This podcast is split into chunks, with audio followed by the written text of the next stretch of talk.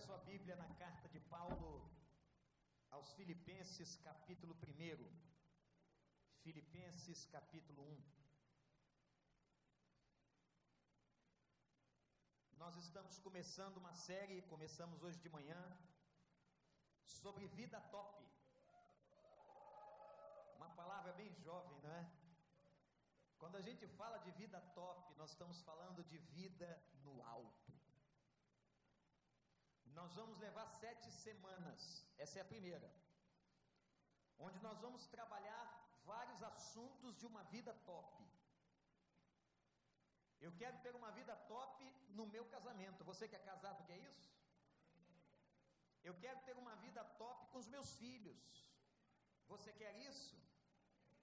Eu quero ter uma vida top na minha vida profissional. Você quer? A vida top é a vida lá em cima. E quando a gente lê a Bíblia, irmãos, nós vemos que isto está completamente ligado à vontade de Deus. Deus não tem qualquer interesse em que você tenha uma vida medíocre.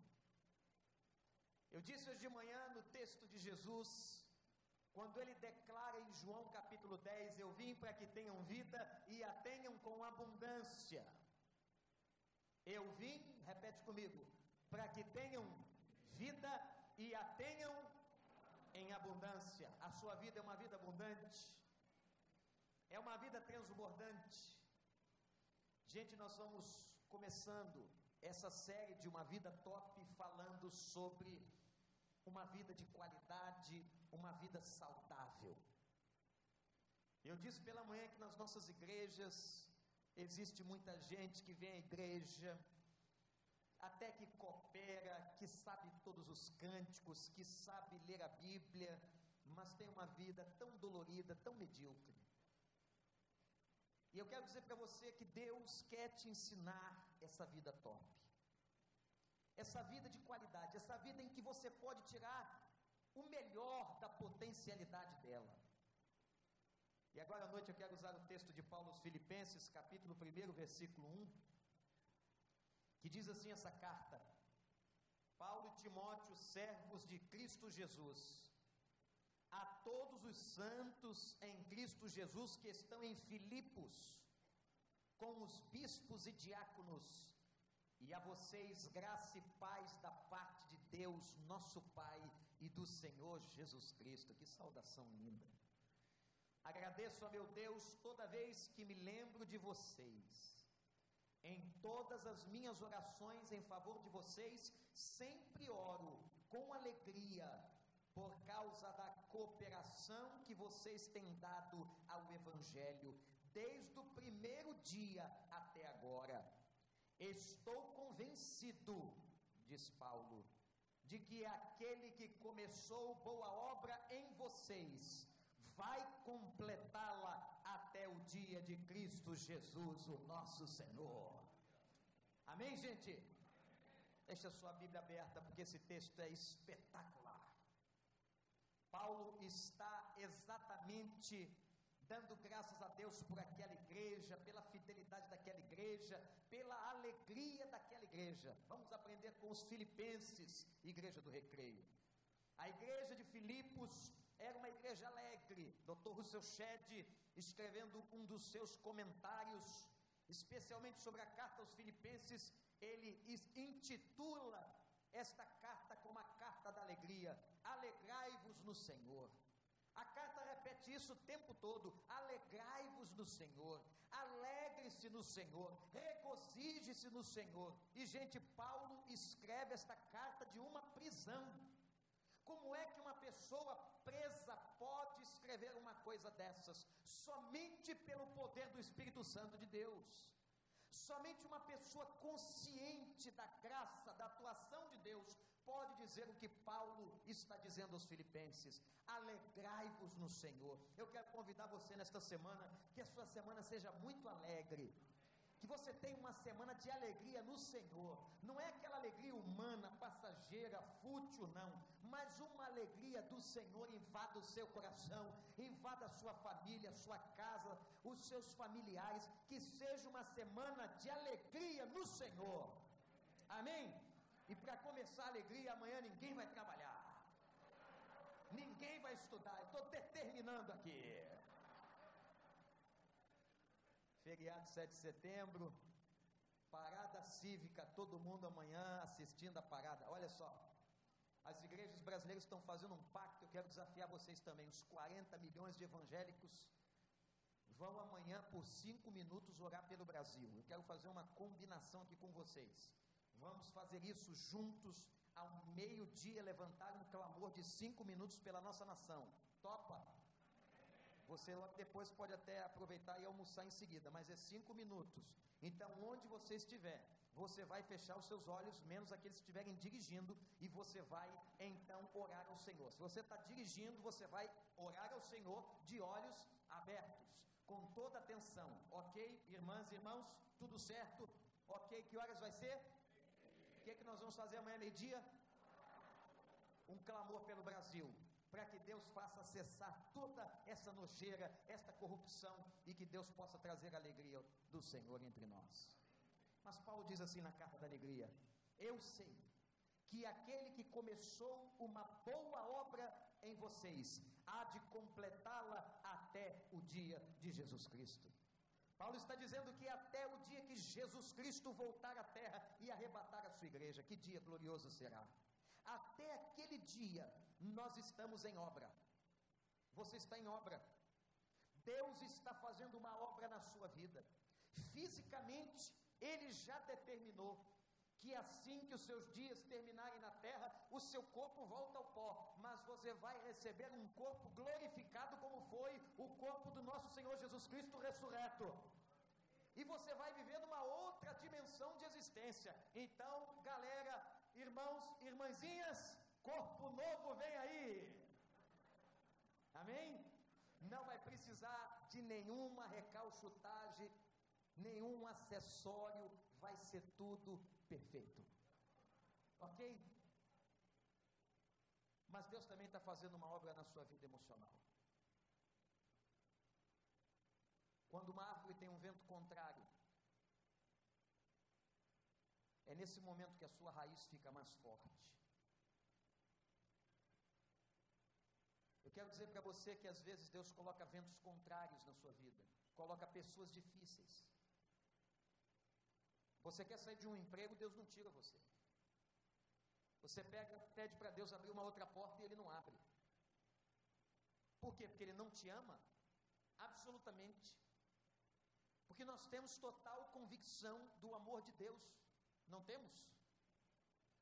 Nós temos total convicção que um de, de um Deus que nos ama, que cuida de nós, que é nosso pastor, que não deixa faltar nada. Então, se nós temos esta convicção, eu sei que Romanos 8, 28 é verdade, que diz assim: porque todas as coisas cooperam para o bem daqueles que amam a Deus e foram chamados pelo seu decreto. Você ama Deus. Você foi chamado por Deus, você se converteu a Deus. Então lembre-se disso esta semana e sempre. Tudo que acontecer na sua vida, tudo, tudo, se Deus permitiu que acontecesse, é porque vai cooperar para o bem da sua vida. Uma porta que se fecha, uma porta que se abre, uma tribulação, um momento difícil, Deus está neste negócio, tenha convicção disso, porque Ele ama você. E, gente, Deus está nos treinando, está nos melhorando. Hoje pela manhã eu falava sobre o homem como um ser integral. Você é corpo, você é sentimento, você é emoções.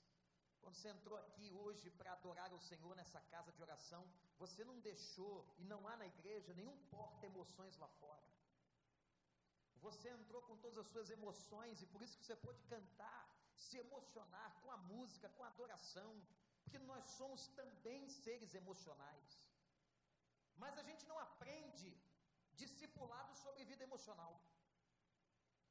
A gente aprende sobre oração, sobre leitura da Bíblia, sobre casamento, sobre dízimo, mas a gente não aprende a como obter uma vida emocional saudável. E eu disse hoje pela manhã também, citando alguns personagens da Bíblia, que isto não é uma questão minha ou sua, mas é a história de todo ser humano e dos personagens bíblicos. Eu lembro de José, que foi rejeitado pelos seus irmãos. Eu lembro de Jó, que teve tantas perdas. Ninguém teve no mundo mais perdas na sua vida do que Jó.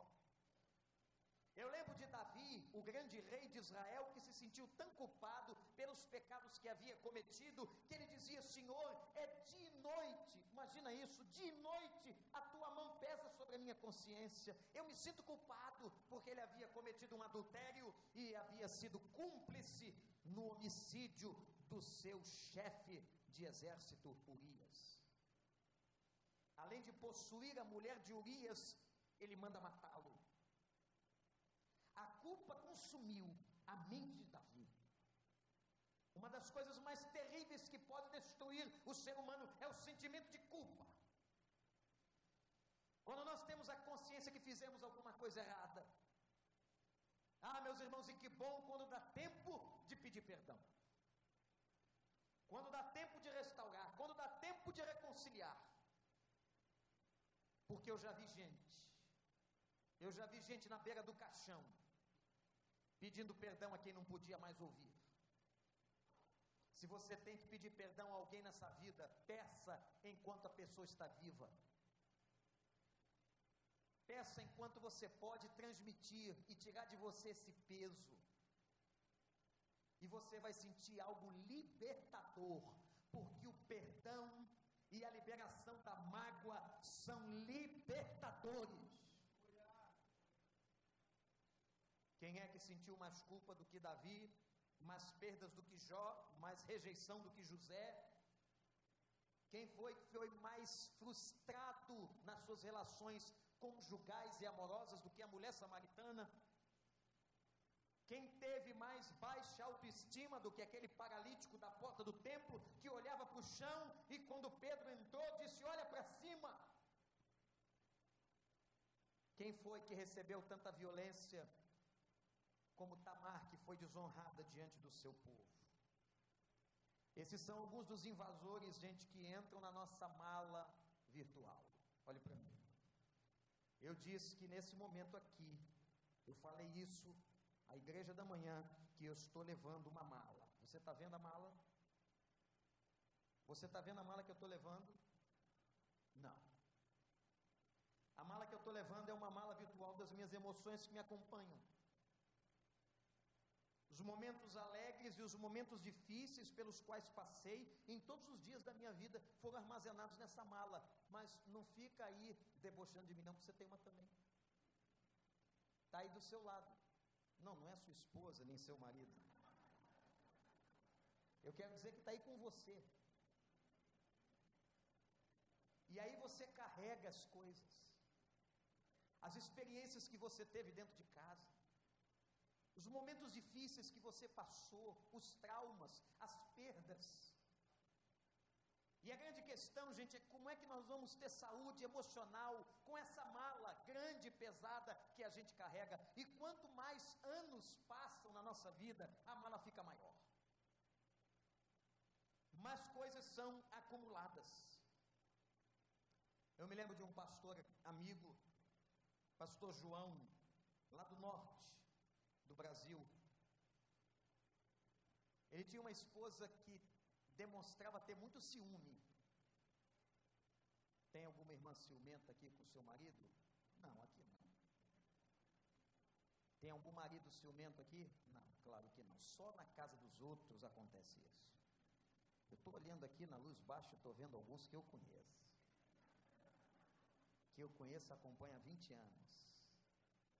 Gente ciumenta pastor sofreu com o ciúme daquela mulher o tempo todo. E ela tinha pesadelos e acordava. Ele contou isso para mim. E dizia: Sonhei que você estava com Fulana. No dia seguinte, ela sonhava.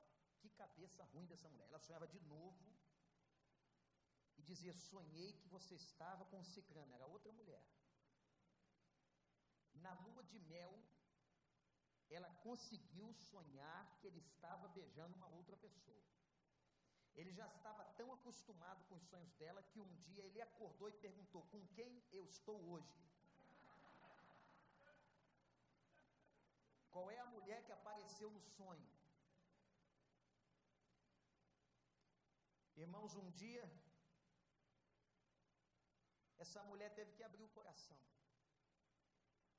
E o problema da história dela residia na vida do pai,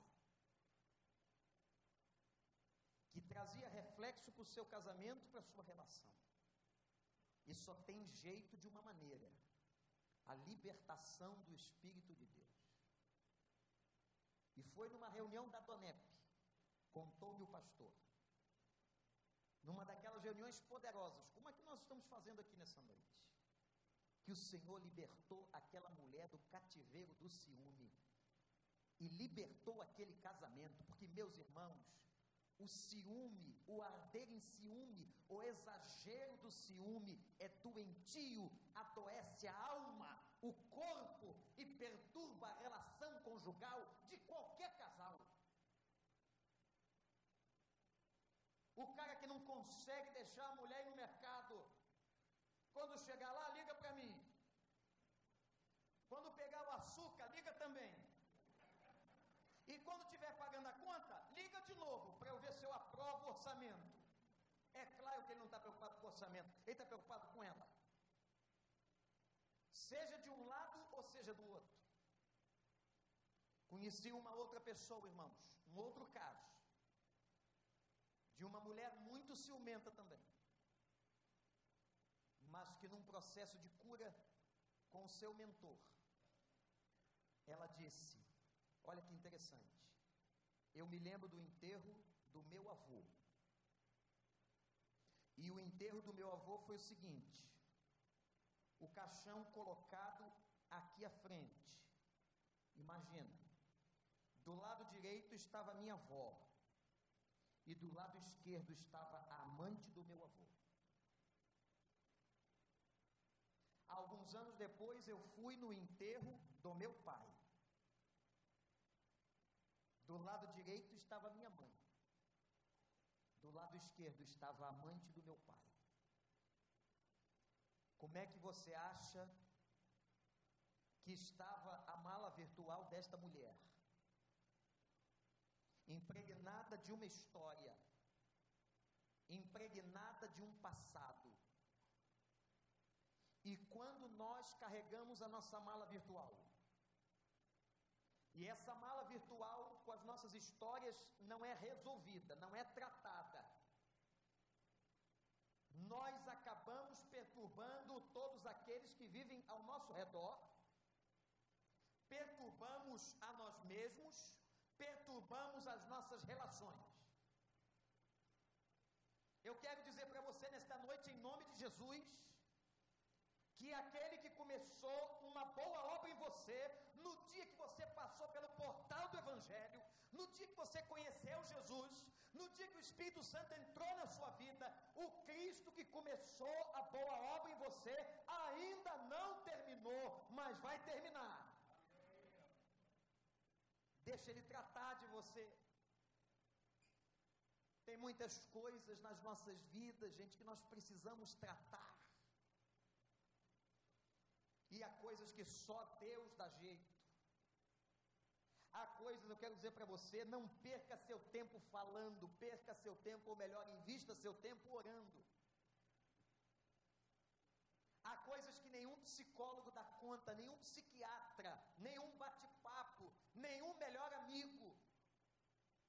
Há coisas que entraram tanto no nosso coração, feriram a nossa alma, machucaram a gente, que só unguento do Espírito Santo para curar. Jeremias um dia foi tão machucado que na sua profecia, num determinado momento, diz assim: Senhor, sara-me e eu sararei. Só o Senhor. Senhor, cura-me e eu serei curado. E eu quero afirmar uma outra coisa importante aqui nessa noite, sobre uma vida saudável. A maioria das nossas marcas, das nossas mágoas, a maioria dos nossos ressentimentos aconteceram dentro de casa e com pessoas que nós mais amávamos. Por quê? Porque foram as pessoas que você mais investiu. Quando você investiu pouco, o retorno é pequeno. Mas quando você investiu muito, muito tempo, muito afeto, muito amor naquela pessoa, e aquela pessoa te feriu, te traiu, te machucou, maior será a ferida. E a maioria dos nossos traumas, das nossas amarguras, nasceram dentro de casa. Nasceram de uma relação conjugal, nasceram numa relação entre pai e filho, entre filho e pai, que foram imprimindo em nós as nossas marcas, que foram imprimindo em nós as nossas mágoas. E às vezes palavras tão pequenas, há muitos anos atrás, que foram ditas, mas que fizeram um efeito tão grande, que destruíram a sua autoestima, que fizeram o teu coração sangrar. E sabe o que acontece, gente? Nós continuamos carregando as nossas malas virtuais. E elas interferem no nosso presente e interferem no nosso futuro. Se você não trata delas, se você não as coloca diante de Deus, você não terá essa vida de qualidade. Talvez eu esteja falando aqui algo que você nunca ouviu. Você já ouviu de tratar pecado, de confessar pecado, você já ouviu sobre orar por enfermidade do corpo, mas eu estou falando de orar pelas enfermidades do coração, pelas marcas que você carrega, pelas tristezas, pelas depressões que você é levado a viver. Ore por elas, coloque-as diante de Deus. E é interessante, irmãos, que algumas coisas precisam ser feitas. Você vai perguntar, pastor, Deus cura? Cura. A questão não é o poder de Deus e de um Deus que quer curar. A questão é se você quer receber esse tratamento. Quando o autor aos Hebreus, nós não sabemos quem é esse autor, capítulo 12, versículo 15, diz assim: Cuide para que ninguém se prive da graça de Deus. Que qualquer raiz de amargura brotando para se tornar raiz de amargura, começa como semente, coisa pequena. Ela vai crescendo, sendo nutrida na própria relação, às vezes, e se transforma numa raiz. E toma profundidade na terra e vai perturbando a sua vida. O autor aos Hebreus diz assim: arranquem essas raízes, porque elas vão perturbar você, a sua mente e todos quantos estiverem perto de você. Mas o que me impressiona é que o texto começa assim: ninguém, ninguém se prive da graça. Eu vou dizer para você o que o autor quer declarar aqui. Ele está dizendo o seguinte: cuidado, cuidado para que você não impeça você mesmo de colocar a mão na bandeja da graça. Nós temos um Deus, meus irmãos, que gosta de abençoar. Nós temos um Deus abençoador. Eu poderia perguntar aqui a cada um de vocês e vocês diriam agora quantas e quantas bênçãos vocês receberam esta semana. Quantas vezes viram a mão de Deus sobre a vida de vocês? O nosso Deus tem prazer em abençoar. O nosso Deus, numa imagem interessante, me permita o Senhor usá-la, é como aquele garçom passando com a bandeja e oferecendo a você toda sorte de bênçãos, diz a Bíblia. Mas às vezes somos nós que retemos a mão. O que é que nos faz reter a mão em direção à bandeja da graça? Deus está passando, Deus quer te abençoar, mas a sua mão está retida, a sua mão está encolhida. Sabe o que faz a mão ficar retida? O que a mão, o que faz a mão ficar encolhida? É amargura. E quando a amargura está no coração de uma pessoa, ela trava. Deus passa com a graça, com a bandeja da graça, e diz ao autor aos Hebreus: cuidado, para que ninguém se impeça, para que você não seja impedido por si mesmo de colocar a mão na bandeja da bênção. Deus quer te abençoar, mas às vezes nós somos o obstáculo para sermos nós mesmos abençoados. Ninguém se prive da graça de Deus. Então quero dizer uma coisa para você muito dura. Sabe porque talvez aquela bênção ainda não chegou? Aquele pedido de oração não foi atendido, aquele clamor. Não é porque Deus não quer fazer, é porque tua mão está encolhida pela amargura. E atenção, amargura gera orgulho. Amargura gera trava. A amargura provoca em nós um sentido de vaidade. E o diabo ajuda dizendo no teu ouvido: não se humilha, não. Não se humilha, não. Não faz isso, não. Não se quebranta, não. Dá o troco. Faz a mesma coisa que ele fez com você. Mas não é isso que o Espírito Santo está dizendo nessa noite. Ele está dizendo nessa noite que Jesus ensinou: aquele que te esbofeteou a face direita, dele a esquerda. Aquele que te mandou caminhar uma milha, caminha duas. Aquele que te pedir uma blusa, forneça-lhe a capa. Vamos fazer o que Deus quer que façamos e nós seremos curados. Que ninguém se prive da graça de Deus. Aí vem os paliativos. Eu vou mencionar para você cinco paliativos que a gente gosta de usar. Sabe o que é paliativo? Remédio que não soluciona. O primeiro deles é o recalque. Recalcar é esconder. Você tem uma questão, esconde. Esconde para ninguém ver. Esconde para ninguém perceber. Coloca debaixo do tapete.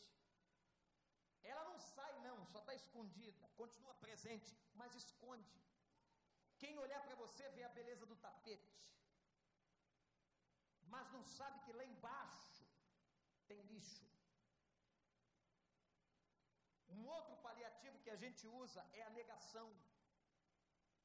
Pastor Daniel, celebrando a vida, ensina isso para a gente. Quantas vezes a gente nega o que é óbvio, nega o que está diante de nós negar a sua própria fragilidade, negar a sua própria fraqueza emocional. Quando você nega, você está lutando contra você mesmo. A beleza do Evangelho é nos convencer, o Espírito Santo é aquele que convence. Deixe o Senhor te convencer e dizer assim: filho, filha, você precisa ser tratado. Diga para ele, um gênio muito forte. Eu tenho resistências, eu tenho orgulho, eu sou vaidoso. Eu tenho problemas na minha autoestima. Eu sofri violências. Eu fui agredido. O reconhecimento da enfermidade é o caminho para a cura.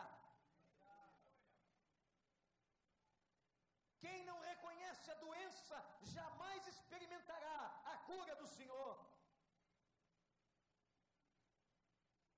O terceiro paliativo é a gente transferir a culpa para o outro. Estão anotando aí?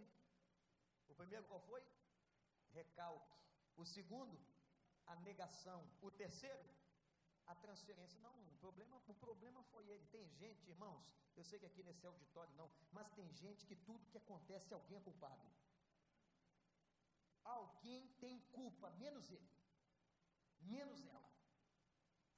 E se você perguntar para alguma coisa, ele vai te dar uma explicação, e tem uns que são bons de explicação. A explicação é tão clara, tão convincente, que você é capaz de sair de lá convencido. O cara é um ótimo vendedor. A culpa é do outro. Isso é antigo. Sabe onde é que começou esse negócio de transferência de culpa? Lá no Éden. E tinha uma multidão lá, tinham duas pessoas. Aquele negócio chega a ser engraçado. Adão, onde estás? O cara começou a tremer porque tinha pecado. Deus encontrava ele todo dia de tarde. Na hora de adoração, o cara se escondeu porque estava nu. Por que, que ele descobriu que estava nu? Porque ele começou a ver malícia, sensualidade no seu próprio corpo. Porque já havia aceito o pecado na sua vida. Adão, e Deus pergunta: onde estás? É interessante, Deus não sabia? Hã? Deus quer que ele se apresente. Se apresenta, Adão. Vem pela Adão, vem. Se apresenta. Vem na minha frente, não tem ninguém com roupa, Adão. Eu consigo ver, eu gosto daquele livro lindo do pastor Ivênio dos Santos, Alma Nua. Quem é que esconde a alma de Deus? Hein? Você na frente de Deus está nu. Como naqueles raios-x de aeroporto, sabe como é? Que o cara vê tudo, a moça vê tudo. Tudo, tudo.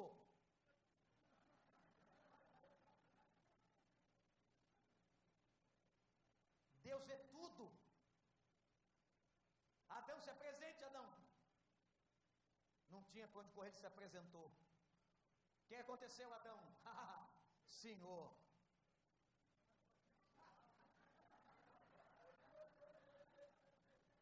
Eu vou te contar aqui. Eu vou te contar a história aqui. Mas olha só. Com todo respeito, foi a mulher que o senhor me deu. Que competência de transferência. Com todo respeito, foi a mulher que o Senhor me deu. De quem era a culpa?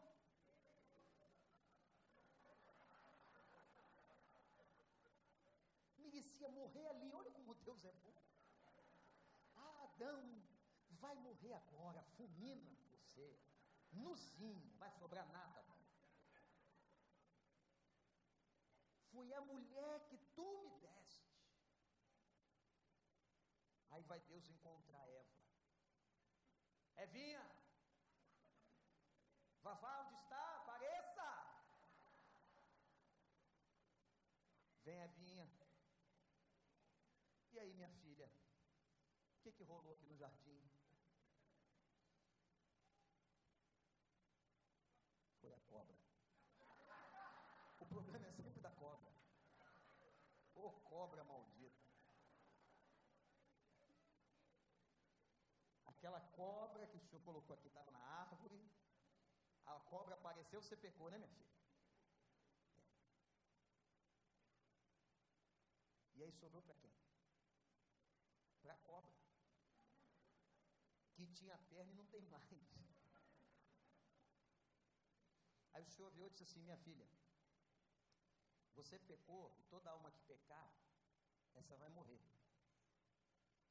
Você vai ter dores de parto na concepção para se lembrar que você me desobedeceu. Adão, você vai sofrer no labor do ganha-pão da tua vida para se lembrar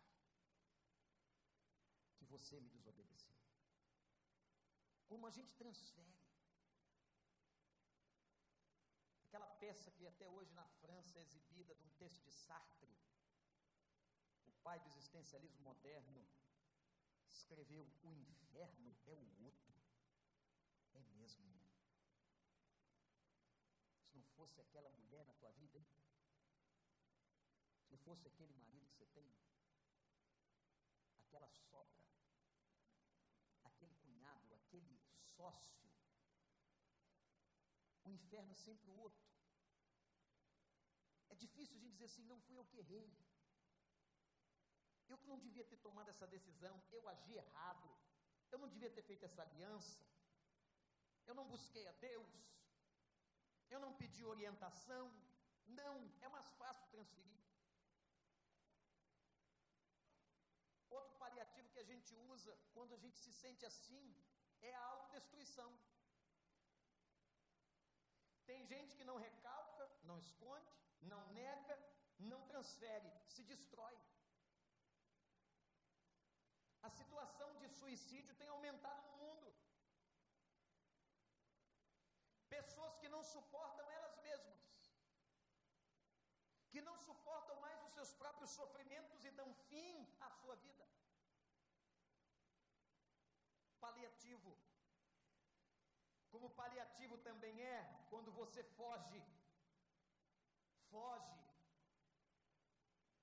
sai daqui, vai para outro lugar e foge, vai fugir do outro lugar também, e vai fugir da outra relação também, e a sua vida será uma vida de fuga. Mas talvez você pergunte, pastor, qual é a solução? Se eu não posso usar esses cinco paliativos, como é que eu resolvo o problema das minhas mágoas? Como é que eu resolvo meus traumas? Como é que eu resolvo esse bagageiro que eu carrego? Se alguém está em Cristo, nova criatura é, as coisas velhas já passaram. Primeira coisa que você vai fazer, anota aí. Se você quer uma vida top, reconheça o lugar do ferimento. Eu preciso ser curado aqui. Meu problema é minha relação conjugal, meu problema é meu gênio, meu problema é um vício comportamental que eu tenho, meu problema é esse, é meu problema, é seu problema, assume. Se você não assumir, não haverá tratamento, se não houver tratamento, não haverá cura. Segundo, reconheça a necessidade de ser tratado. E às vezes no nosso tratamento Deus coloca pessoas. Por isso que a célula é tão importante. Porque aqui não dá para fazer, mas lá na célula tem alguém que Deus levanta para ministrar na tua vida, para te ajudar, para te discipular, para compartilhar. Aqui não dá. Deus levanta uma pessoa. Ou vocês acham que eu tenho condições de pastorear sozinho a vida de mais de 5 mil pessoas? Você acha isso mesmo? Se você acha, eu quero desiludir você hoje, porque eu não tenho condições. Eu fiz como Moisés, ouvindo o conselho de Jetro, a gente distribui entre lideranças. E há muitos líderes que Deus levantou neste lugar para me ajudar a cuidar das vidas que Deus nos deu. E lá no tratamento da célula, tem líderes que vão ajudar você, pessoas que vão ajudar você, orar com você, de repente encaminhar você para um tratamento técnico. Tem gente que vai precisar. Tem gente que vai precisar. Que o líder na célula não dá jeito, diz assim: Olha, não estou conseguindo, pastor. O que, que eu faço com esse casal aqui? Não estou conseguindo, eles estão quase se atracando na célula. A célula virou o ringue. E um alfinetando o outro. E aí a gente tira o casal da célula e manda para casados para sempre, ou para um tratamento pastoral, terapêutico, seja o que for. Ou então uma pessoa disfuncional, que precisa ser ajudada e não dá para ficar ali. Ela disturba a célula, ela pode querer monopolizar, ela precisa de atenção especial, ela precisa de tratamento especial. Quem sabe no celebrando a vida, a recuperação, ou em outra área. Mas é muito importante que haja tratamento, que você se submeta. Por que, que nós vivemos em comunidade? Por que, que a igreja é uma comunidade? Por que, que nós somos um corpo, uma unidade em Cristo? Porque nós ministramos uns aos outros, como ouvimos de Edléu, porque nós precisamos de uns dos outros. Você não pode viver só. Não é bom que o homem esteja só. Isso não é texto só de casamento, não. Isso é texto relacional. Nós somos seres relacionais. Nós somos pessoas que precisamos uns dos outros. Não caminha só, não. Não se isola, não.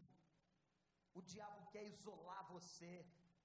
O diabo vai botar na tua cabeça, ah, na igreja ninguém presta. Quem presta lá no teu trabalho, que a turma presta? Te convidando para ir para casa de massagem no final do expediente? Aquela moça que te chama para fazer sexo livre? Aquele casal que te convida para sexo grupal, esses que prestam. Os caras sonegando tudo que podem, fazendo falcatrua, roubando, são esses que prestam. Eu quero dizer para você que na igreja tem gente fraca sim. Na igreja tem gente adoecida. Mas a diferença é que aqui, aqui, tem muita gente boa sendo tratada em nome de Jesus. Porque a boa obra que Deus começou nessas pessoas não terminou, Ele vai terminar. Tem muita gente boa aqui dentro, louvado seja Deus. Você acredita nisso? Aplaude o Senhor.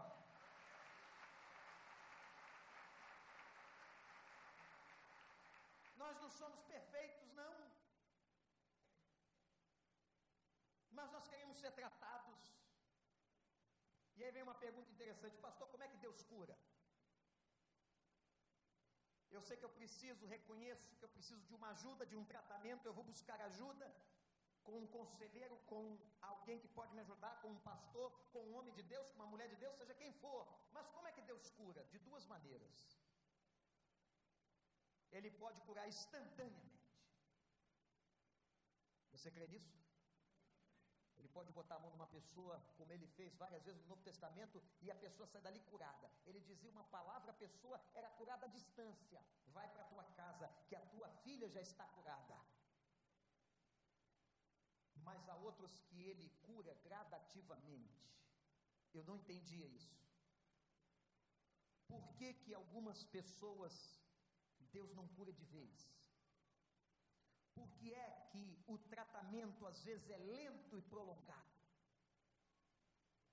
E um sábio pastor, conversando comigo, disse assim: Ô Wander, você já viu os médicos fazerem várias cirurgias num dia só? Eu falei: não.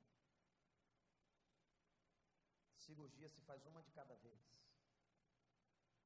Se for na mesma região, até se pode ampliar o escopo da cirurgia, mas se você precisa de duas, três, é uma de cada vez.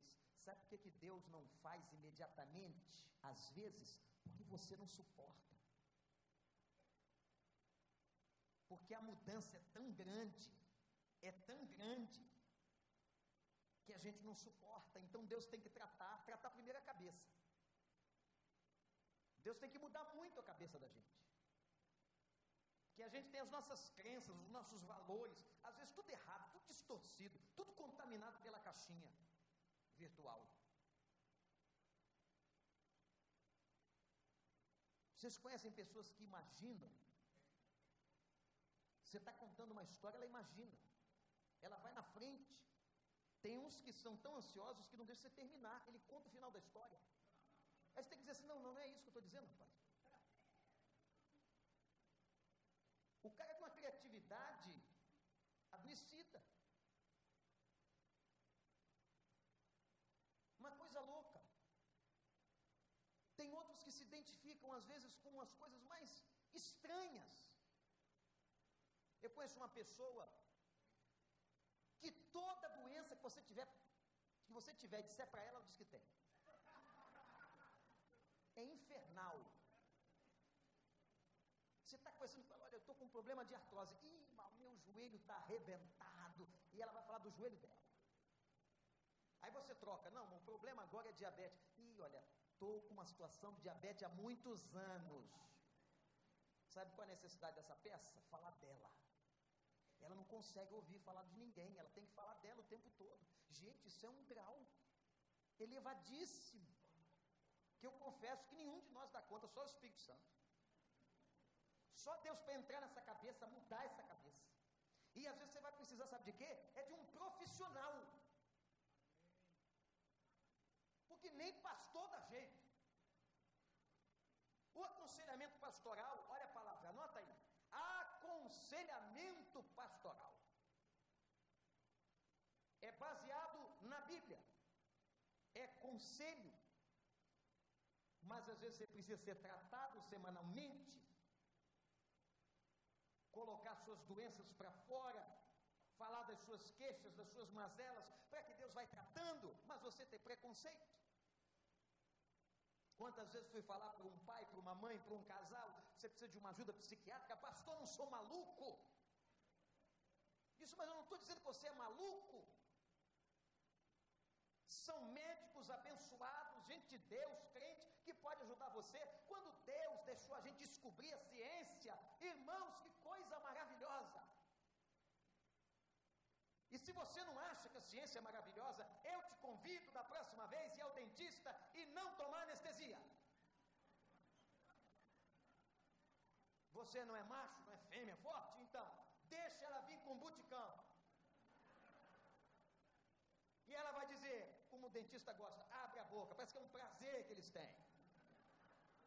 A minha está sentada aqui me ouvindo. Abre a boca. Eu já disse aqui, elas têm uma mania interessante. Adoram fazer perguntas quando você não pode dar resposta. Por que fazem isso? Você lá, vitimado, boca aberta, ah, ah, ainda botam um sugador do lado direito e ela pergunta: como vai a família? Vou dizer o quê? Só dá para gemer. Ah,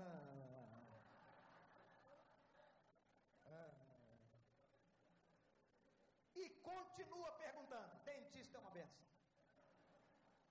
E vem com É agora, pastor, que eu vou me vingar de todos os sermões que o Senhor trouxe contra a minha vida. E abre a. Mas você que não gosta da ciência, não precisa tomar anestesia.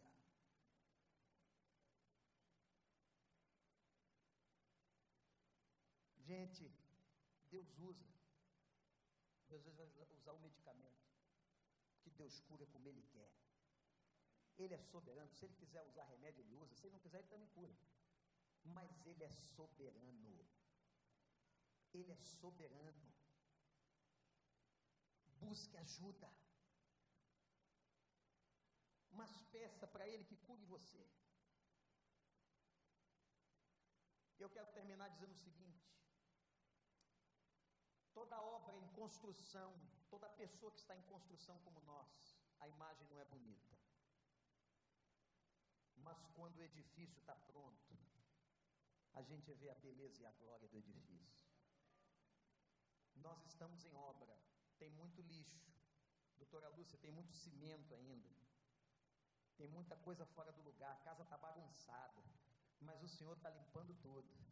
Ele vai deixar chupeta arrumadinho ele vai deixar tudo limpo, ele vai deixar tudo sarado, tudo curado, para dizer para você: agora vinde, bendito de meu Pai, e possua por herança o reino que para ti está preparado até a consumação dos séculos.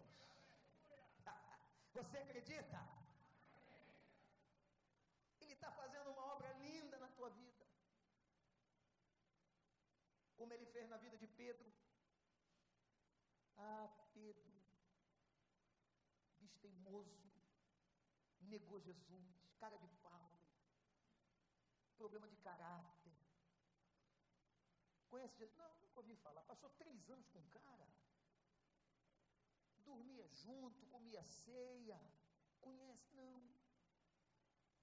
Até o galo cantar. Tu acha que foi o fundo do poço? Ele ainda fez uma pior.